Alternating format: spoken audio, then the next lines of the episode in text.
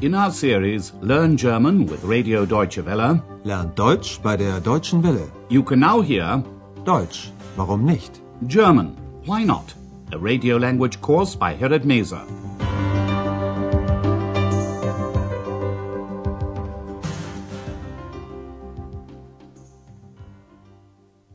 Liebe Hörerinnen und Hörer.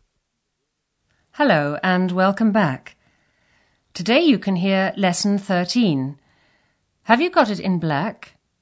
Haben Sie den auch in schwarz? In the last lesson, Andreas and his father were sitting in a cafe. Herr Schäfer asked his son how his work was going. Andreas told him he liked his job. Und wie geht's mit der Arbeit? Gut, die Arbeit gefällt mir.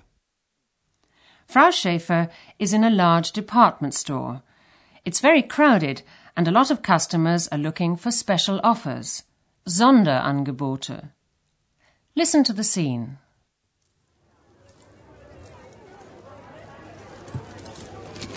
Puh, ist das voll. Liebe Kunden, bitte beachten Sie auch unsere Sonderangebote im Erdgeschoss. Blusen, nur 4 Mark. Wo kann man bezahlen? Schau mal, wie gefällt dir das? Zeig mal.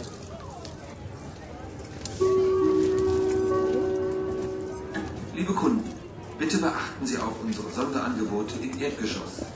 Pullover, nur 10 Mark. Wo ist hier die Kasse? Nein, das ist mir zu voll. It's very busy in the shop because the end of season sales are on. Frau Schäfer finds the shop too full. Puh, ist das voll. One man has bought something and asks another customer where he can pay. Wo kann man bezahlen? The customer doesn't know, so he asks someone else where the cash desk, Kasse, is. Wo ist hier die Kasse? In the background, you can hear announcements over the shop's intercom system saying, Please note our special offers on the ground floor. Bitte beachten Sie auch unsere Sonderangebote im Erdgeschoss. Blouses, Blusen, have been reduced in price and now cost only four marks. Blusen, nur 4 Mark. And pullovers, in German Pullover, are being sold for only 10 marks, a real bargain. Pullover, nur 10 Mark. There are too many people on the ground floor for Frau Schäfer's liking. It's too full, she says to herself.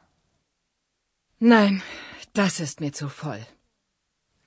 She goes up to the second floor to the ladies' department. It's not so busy there because they're selling clothes at the regular price. Frau Schäfer would like to buy herself a skirt. Rock. She asks an assistant for help and they talk about Frau Schäfer's size, Größe, and the color, Farbe, she would like. She suggests a skirt in yellow, gelb, or black, schwarz. Listen again.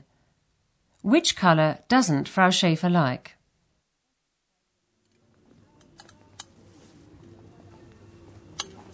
Können Sie mir helfen? Ich suche einen Rock. Ja, gern. Und welche Größe? 44.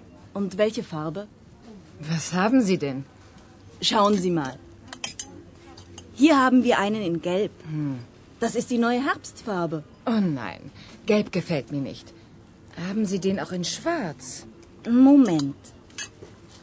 Tut mir leid. Nur noch in Größe 42. Der ist bestimmt zu klein. Probieren Sie ihn doch mal. Da hinten ist eine Umkleidekabine. Frau Schäfer doesn't like yellow. Listen to their conversation once again. Frau Schäfer asks an assistant for help and tells her she's looking for a skirt. Können Sie mir helfen?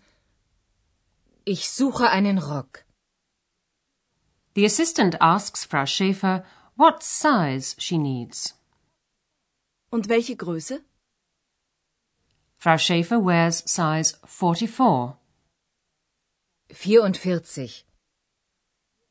Then she asks her what color she's looking for. Und welche Farbe?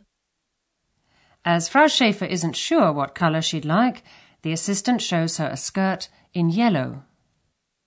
Hier haben wir einen in Gelb. And she tells her that yellow is the new autumn color. Das ist die neue Herbstfarbe. But yellow is one color that Frau Schäfer doesn't like at all. Oh nein, gelb gefällt mir nicht. She asks the assistant if she has the same skirt in black. Haben Sie den auch in schwarz? The assistant has a look, but she only has the skirt in black, one size smaller. I'm sorry, she says, it's only left in size 42. Tut mir leid. Nur noch in Größe 42.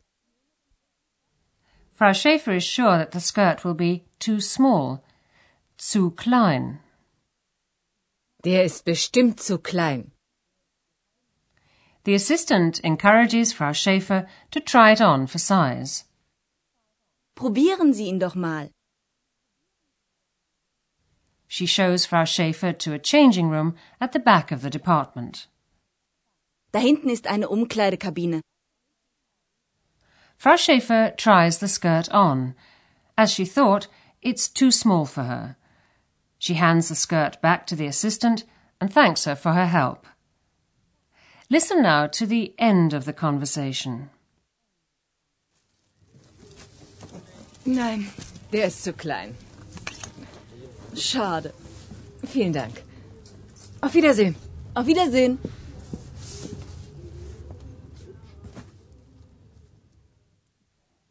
And now let's have a look at some of the grammar points that have occurred in today's lesson.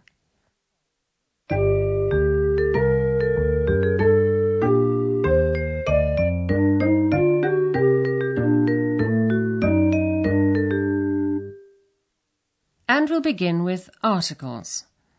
Articles, whether definite or indefinite, can also be used as pronouns.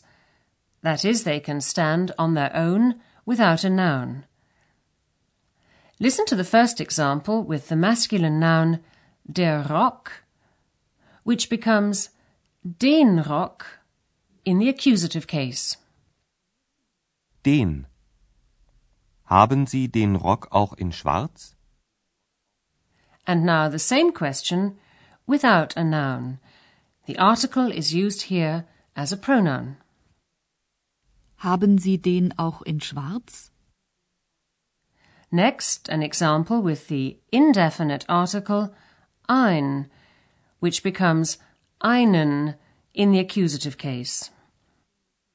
Einen. Hier haben wir einen Rock in Gelb. If the article is used as a pronoun, the noun is omitted. Hier haben wir einen in Gelb. Today you've also heard a small word commonly used in German for emphasis. Zu. The store where Frau Schäfer is shopping is very busy. Frau Schäfer thinks it's too full. Zu voll. Das ist voll. Das ist zu voll. The skirt that Frau Schäfer tries on doesn't fit her. It's too small. Der Rock ist zu klein. Der Rock ist zu klein.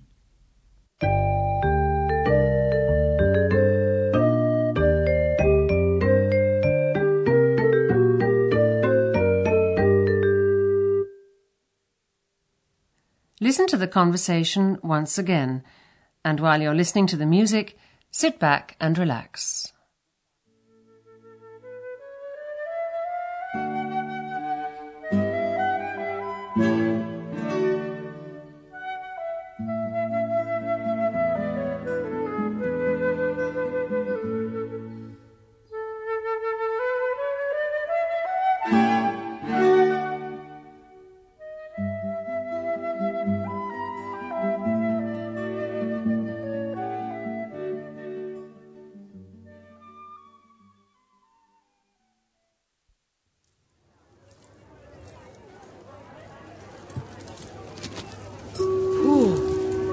Das voll.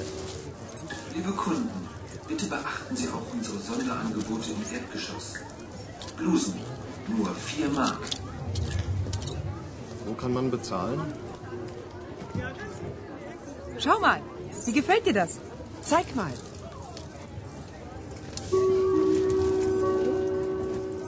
Liebe Kunden, bitte beachten Sie auch unsere Sonderangebote im Erdgeschoss.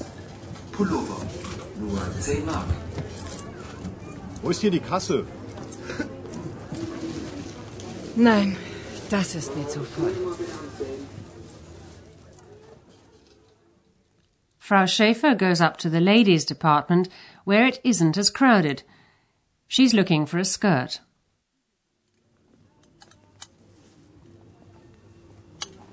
Können Sie mir helfen? Hm? Ich suche einen Rock. Ja, gern. Und welche Größe? 44. Und welche Farbe? Was haben Sie denn? Schauen Sie mal.